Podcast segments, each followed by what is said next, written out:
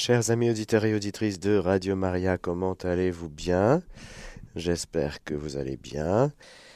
Nous poursuivons notre série de catéchèses sur la foi, le credo, la foi chrétienne, la foi de l'Église catholique et aujourd'hui nous allons parler un petit peu de la Vierge Marie, mère du Christ, mère de l'Église, dans le catéchisme de l'Église catholique à partir du, du paragraphe 963. Alors confions cette catéchèse à celle dont nous allons parler aujourd'hui. Je vous salue Marie, pleine de grâce, le Seigneur est avec vous. Vous êtes bénie entre toutes les femmes, et Jésus, le fruit de vos entrailles, est béni. Sainte Marie, Mère de Dieu, priez pour nous pauvres pécheurs, maintenant et à l'heure de notre mort. Amen.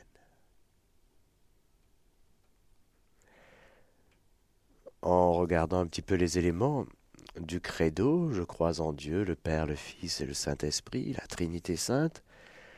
Et puis nous avons poursuivi, je crois en l'Église, une sainte catholique et apostolique, et nous ne, pouvions pas parler de l'Église sans parler de la communion des saints, ce que nous avons vu la dernière fois, et nous ne pouvons pas parler de l'Église sans parler de la Vierge Marie. De toute façon, l'Église catholique ne peut pas ne pas parler de la Vierge Marie impossible. Après avoir parlé du rôle de la Vierge Marie dans le mystère du Christ et de l'Esprit, il convient de considérer maintenant sa place dans le mystère de l'Église. En effet, la Vierge Marie est reconnue et honorée comme la véritable mère de Dieu et du Rédempteur. Elle est aussi vraiment mère des membres du Christ ayant coopéré par sa charité à la naissance dans l'Église des fidèles qui sont les membres de ce chef. Marie, mère du Christ, Marie, mère de l'Église. Et comme elle a tissé le corps physique du Christ dans sa chair avec son sang, qu'elle s'est livrée, car la mère, la maternité s'achève à la personne, c'est pourquoi elle est mère de Dieu. L'identité de son Fils, l'identité de, Jésus, elle est divine, la personne de Jésus est divine, c'est pourquoi elle est appelée mère de Dieu, Théotokos. Plus que la mère du Christ. La mère du Christ, oui, bien sûr, Jésus est le Christ, et elle est la mère de Jésus, la mère du Christ. Mais l'identité profonde de Jésus, c'est qu'il est le Fils de Dieu. Dieu. 100% Dieu. Le Père est 100% Dieu. Le Fils est 100% Dieu. L'Esprit Saint, 100% Dieu. Ça fait combien? 300% ou ça fait trois dieux? Non, ça fait un seul Dieu en trois personnes. L'Esprit Saint est tout Dieu, tout entier Dieu, il faudrait, c'est mieux. Le Fils est tout entier Dieu. Le Père est tout entier Dieu. Voilà la grandeur, et nous serons toujours éblouis par ce mystère, frères et sœurs, de l'incarnation. Lorsque Marie donne son oui, donne son fiat, et que le Verbe s'incarne en elle dans la puissance du Saint-Esprit. Voilà la chose tout à fait unique que nulle autre créature ne pourra vivre, concevoir et enfanter le Fils de Dieu. Concevoir, elle a conçu le Fils de Dieu évidemment sans la semence de Joseph. J'espère que pour les catholiques qui écoutent cette catéchèse, c'est clair, qu'il n'y a aucune ambiguïté à ce sujet. Elle a conçu le Fils de Dieu par l'opération du Saint-Esprit, dans la puissance, dans l'ombre du Saint-Esprit, et voilà qu'elle a tout donné, elle s'est livrée comme mère, elle a donné son sang, elle a donné sa chair, et voilà qu'elle a fait pousser l'humanité sainte du Fils de Dieu. Dans son corps immaculé, Marie est immaculée, elle-même, dès sa conception, immaculée dans son âme, dans son corps, elle est tout entière immaculée.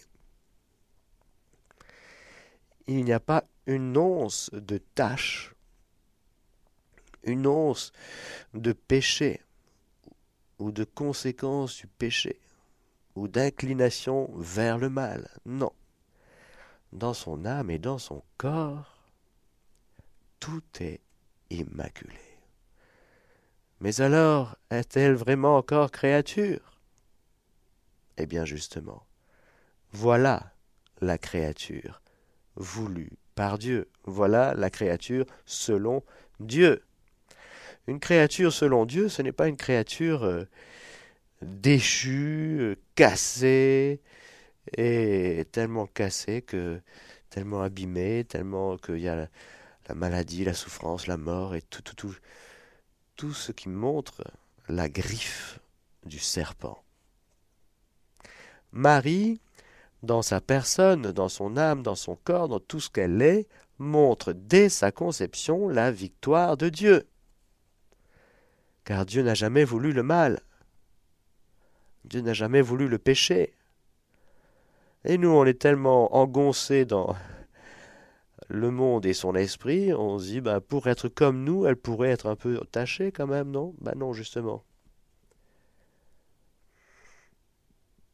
Justement, il nous faut redécouvrir ce que c'est qu'une créature humaine selon Dieu. Une créature humaine selon Dieu, c'est l'Immaculée Conception. Quand Dieu pense créature, il pense Marie. Et dans cette âme et dans ce corps immaculé viendra, à ce jour béni de l'Annonciation, le Fils de Dieu, qui évidemment est saint, trois fois saint, mais qui dans son humanité va vivre une humanité sainte aussi, bien sûr. Jésus sera impeccable, au sens strict, il ne peut pas pécher. Jésus est immaculé. Mais je vous le répète, Jésus n'est pas une créature.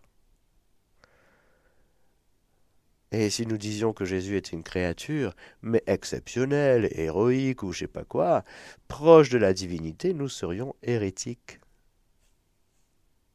Nier la divinité de Jésus, c'est être hérétique. Dire que Jésus est un super homme, avec un super message d'amour, bien sûr, et que s'il avait été là, lui, les choses seraient différentes. Mais nier sa divinité, c'est accepter de ne jamais se convertir. Car si Jésus n'est pas Dieu, est-ce que ça vaut le coup de donner sa vie pour quelqu'un qui est mort? Un grand homme? Non, tu vas pas donner ta vie pour un grand homme. Mais tu donnes ta vie à Dieu, donner ta vie à Jésus. Comment ça se fait? Ah ben Parce que il est Dieu.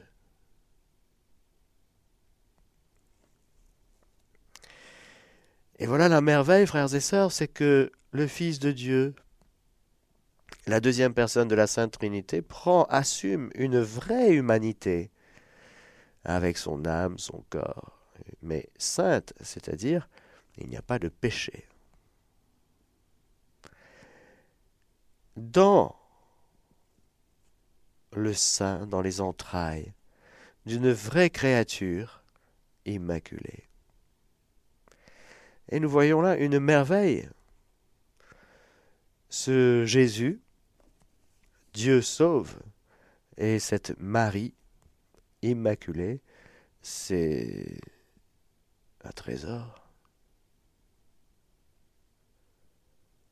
Qu'on ne cesse de chanter encore, plus vénérable que les chérubins et incomparablement plus glorieuse que les séraphins.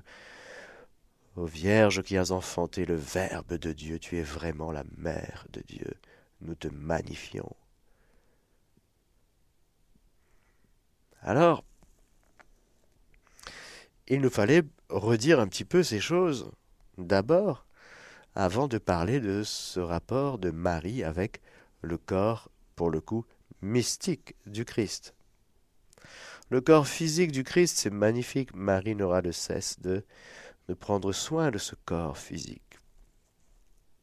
Elle va mûrir en elle cette humanité de Jésus. Elle va l'enfanter. Elle va le prendre dans ses bras. Elle va sans, sans discontinuer à l'adorer parce que Jésus est adorable au sens strict. Il est Dieu.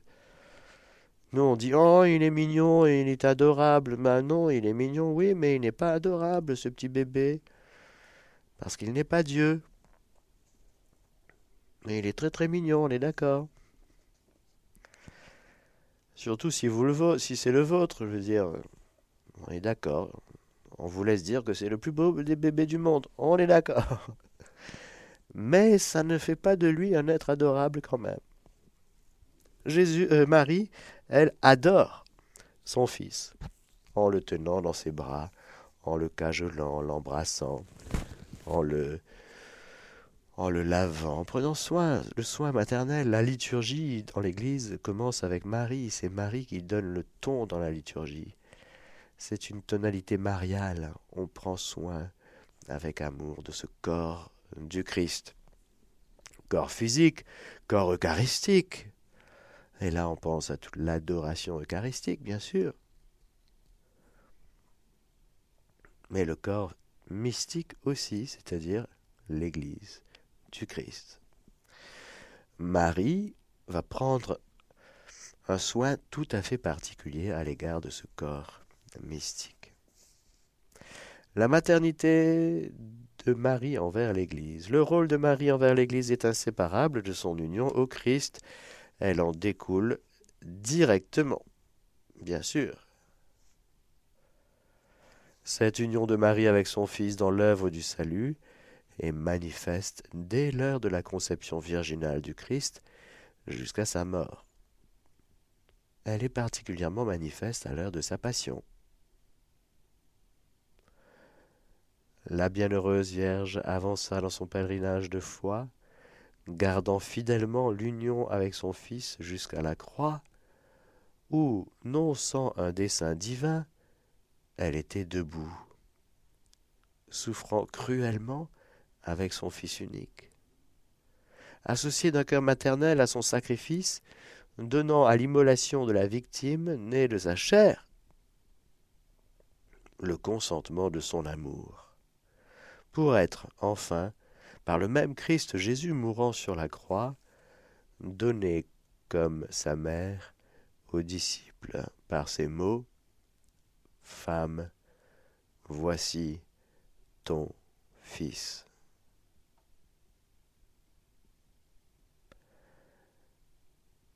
Après l'ascension de son Fils, Marie a assisté de ses prières l'Église naissante.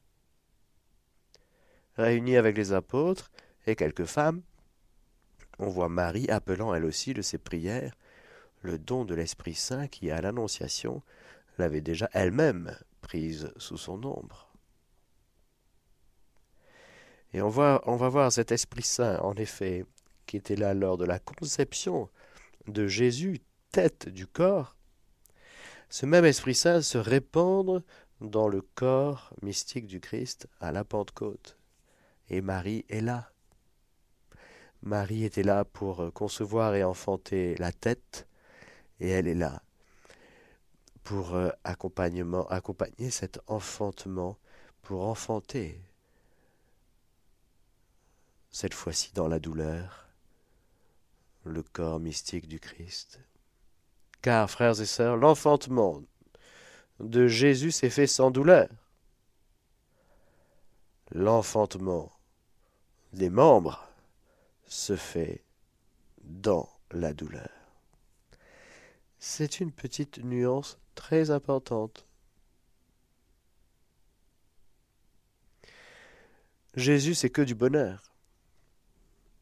C'est que de la joie. Jésus est notre joie. Jésus prie en lui-même. C'est juste la joie de notre cœur. C'est le ciel sur terre. Être unis à Jésus, frères et sœurs, c'est notre ciel ici-bas. Et notre ciel, euh, là-haut, mais qui commence ici-bas. Mais comme on ne peut pas séparer le Christ et l'Église, vous l'avez compris, on ne peut pas séparer la tête et les membres, il y aura une participation dans l'ordre de la charité, de l'amour, qui sera invité à aller jusqu'au bout, et ce sera un amour qui va enfanter le Christ dans les âmes, qui va enfanter les âmes à Dieu. Et donc, Marie sera là aussi pour cet enfantement. Elle est mère, j'allais dire, euh, dans tout ce qu'elle est. Il y a des étapes, bien sûr, pour, comme pour toute femme. Mais la maternité chez la femme, elle est gravée On ne peut pas séparer la maternité de la femme. C'est pas possible. On regarde le corps d'une femme, on comprend que c'est fait pour enfanter, pour concevoir et enfanter.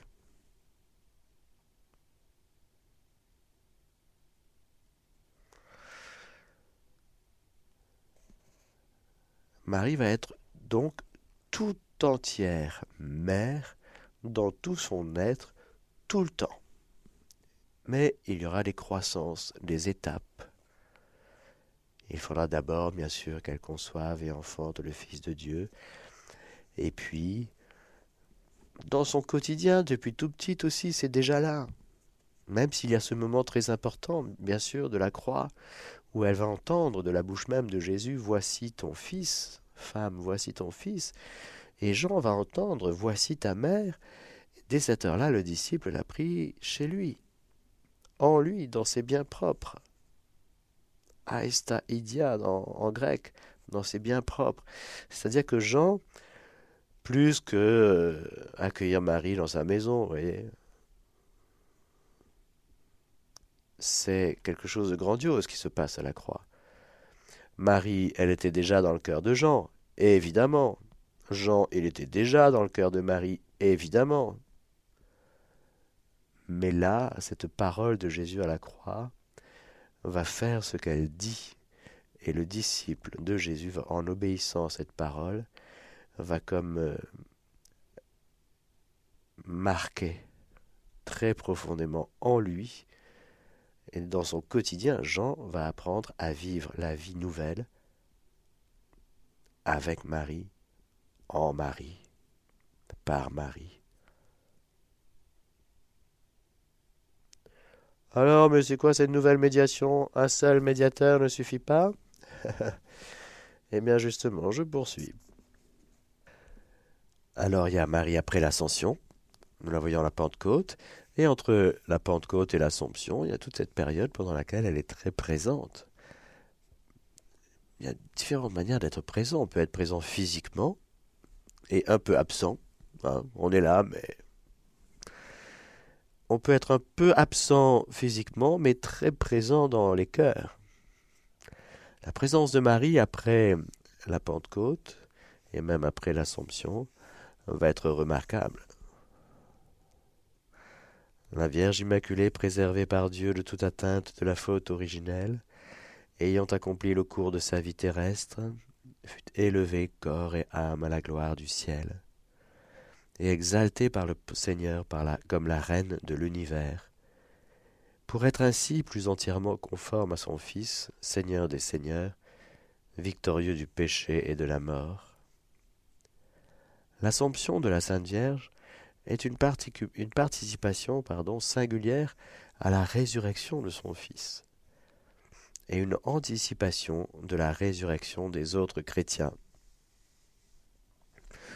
Dans ton enfantement tu as gardé la virginité, dans ta dormition tu n'as pas quitté le monde, ô Mère de Dieu.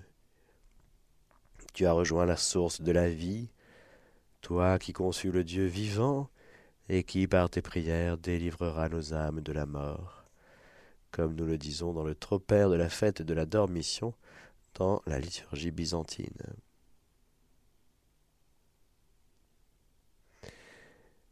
Nous y reviendrons. Par son adhésion entière à la volonté du Père, à l'œuvre rédemptrice de son Fils, à toute motion de l'Esprit Saint, La Vierge Marie est pour l'Église le modèle de la foi et de la charité. Par là, elle est membre suréminent et absolument unique de l'Église. Elle constitue même la réalisation exemplaire, typus, de l'Église. Réalisation exemplaire de l'Église. Pourquoi? Parce qu'elle n'a mis aucune résistance. C'est vrai que lorsque nous parlons de Marie, eh ben, c'est la mère de Dieu et la mère de l'Église. Et alors le Concile Vatican II, dans son document Lumen Gentium, le chapitre 8, va dire ben, elle est membre suréminent, donc elle est membre de l'Église, Marie, elle n'est pas en dehors de l'Église. Elle bénéficie, comme nous, de toute la vertu salvatrice de la croix glorieuse de son Fils. Historiquement par anticipation, parce qu'elle est née avant son Fils. Et puis sous un mode de préservation, nous, pécheurs, ma mère m'a conçu, et puis on arrive en ce monde comme dans une espèce d'appel, de soif. Sauve-moi, Seigneur. J'ai besoin d'être sauvé. Chaque être humain ici-bas a besoin, concrètement, dans son âme, d'être sauvé par l'unique Sauveur qui s'appelle Jésus-Christ. Il n'y en a pas d'autre. Personne d'autre en dehors de Jésus, Jésus de Nazareth, Jésus-Christ, Fils de Dieu, vrai Dieu, vrai homme, nous sauve du péché. Personne.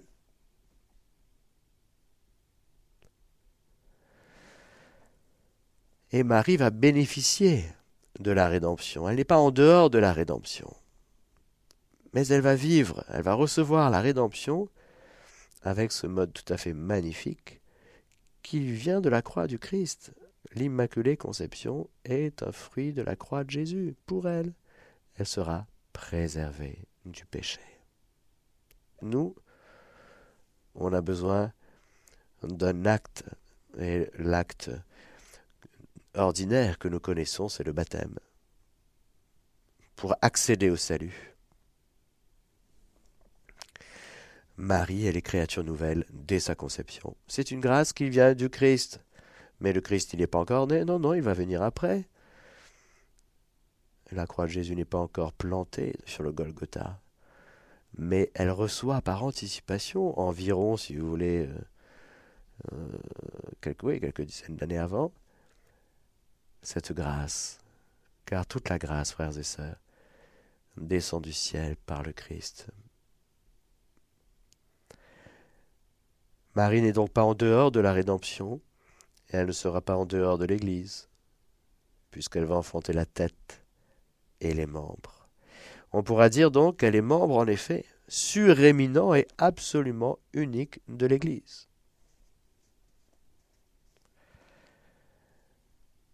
Mais son rôle par rapport à l'Église et à toute l'humanité va encore plus loin. Elle a apporté à l'œuvre du Sauveur une coopération absolument sans pareille par son obéissance, sa foi, son espérance, son ardente charité, pour que soit rendue aux âmes la vie surnaturelle. C'est pourquoi elle est devenue pour nous, dans l'ordre de la grâce, notre mère.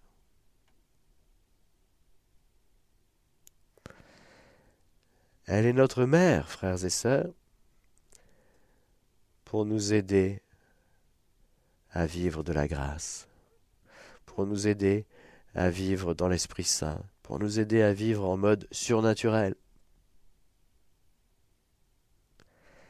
À partir du consentement qu'elle apporta par sa foi au jour de l'Annonciation, et qu'elle maintint dans sa fermeté sous la croix, cette maternité de Marie dans l'économie de la grâce se constitue sans interruption jusqu'à la consommation définitive de tous les élus.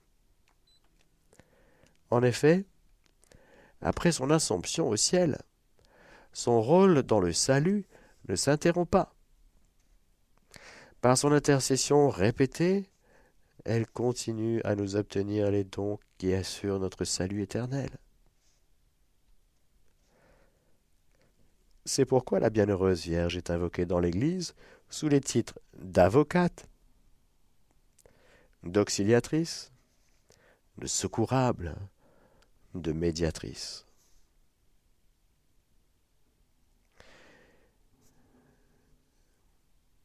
C'est magnifique, frères et sœurs, c'est tout à fait unique. Ce rôle de Marie.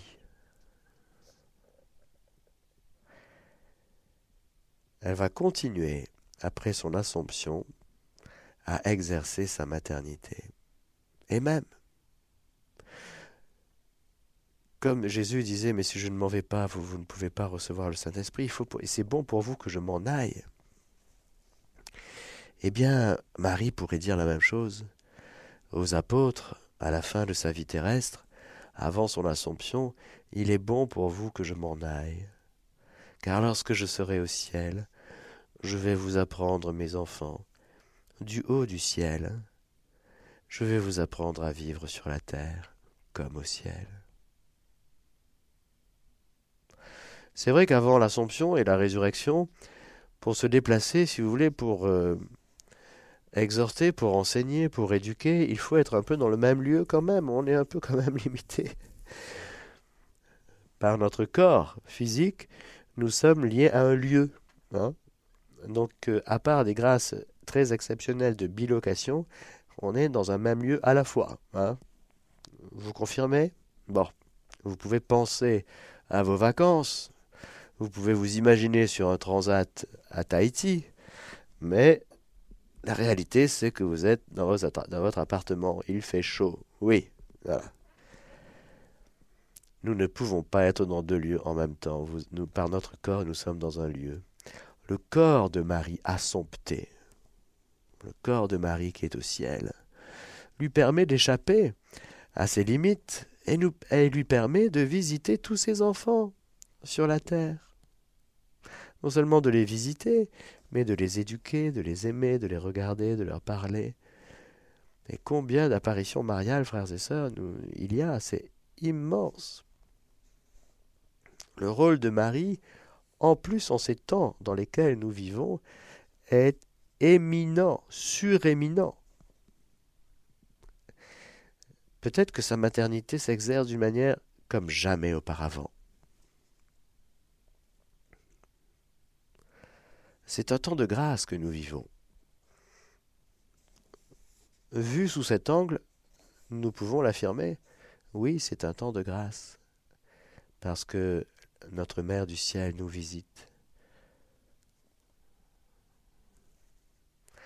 Le rôle maternel de Marie à l'égard des hommes n'offusque cependant et ne diminue en rien l'unique médiation du Christ.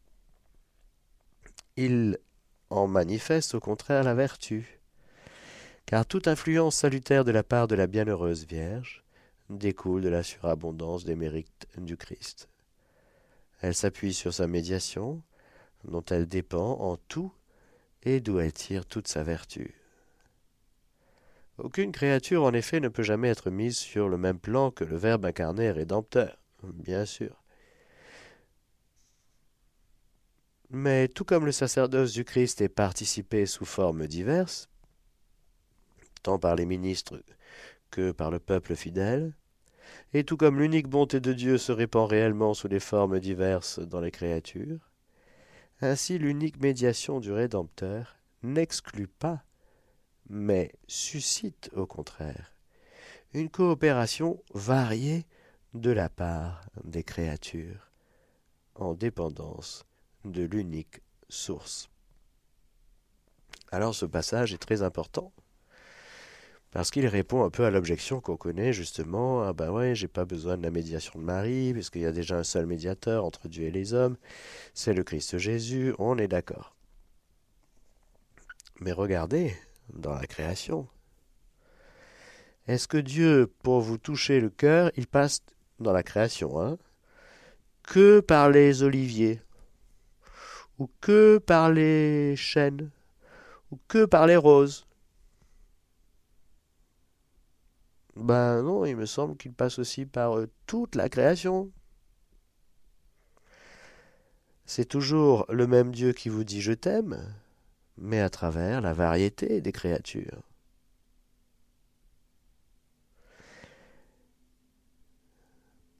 Il y a Jésus, l'unique médiateur. Et cette unique médiation, nous dit euh, Lumen Gentium, le Concile Vatican II, n'exclut pas, mais suscite au contraire une coopération variée de la part des créatures en dépendance de l'unique source. Suscite une coopération variée de la part des créatures. Nous, répondons à l'amour du Seigneur infini pour nous. Et notre réponse, elle est toujours personnelle.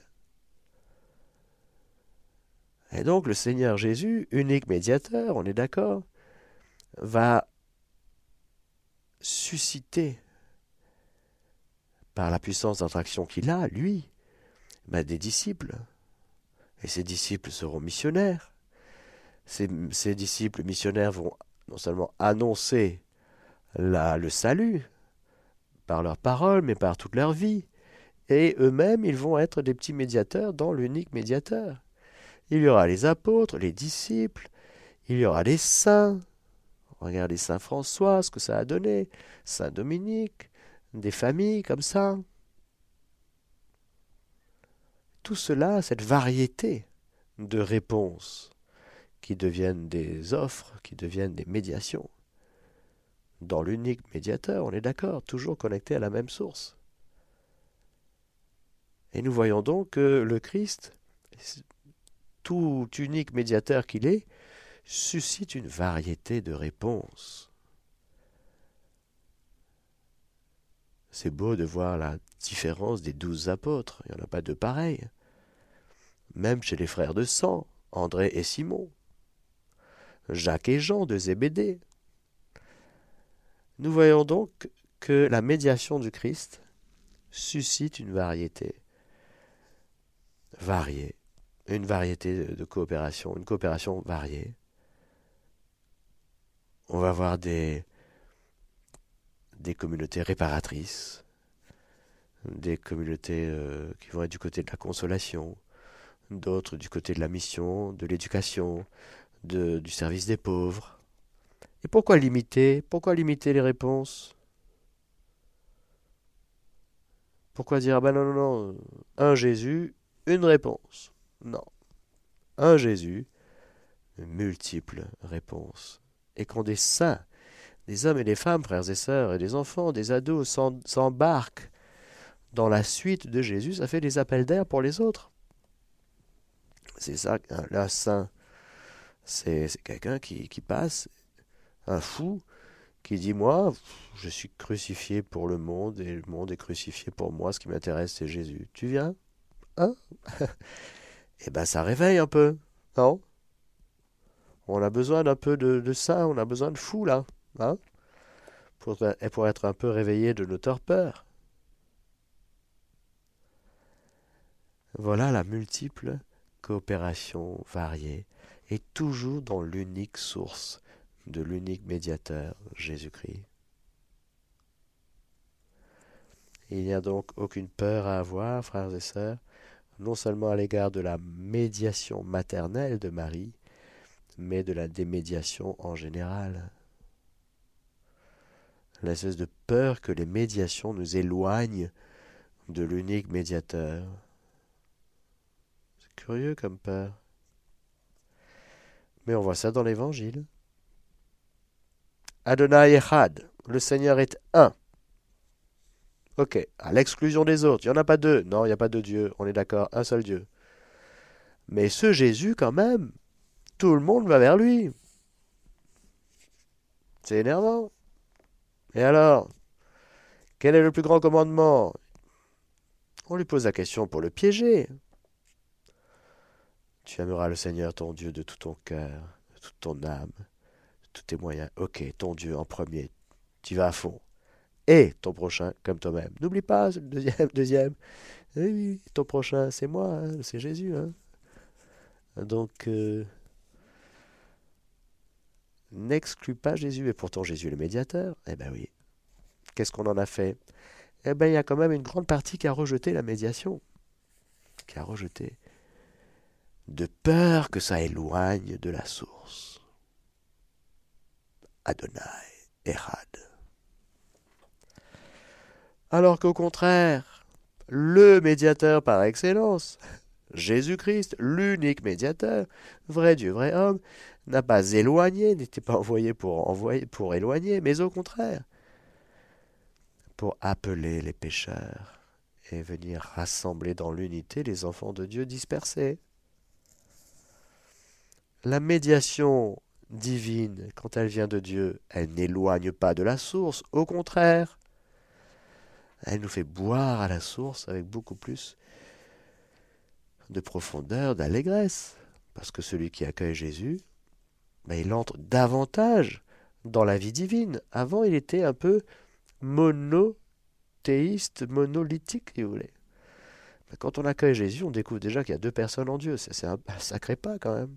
Et puis l'Esprit Saint. Trois Trois personnes. Ah alors est-ce que ça, fait nombre Est-ce que. Ben non, c'est toujours un Dieu. Et c'est la vie trinitaire, la vie divine. Un Dieu, trois personnes.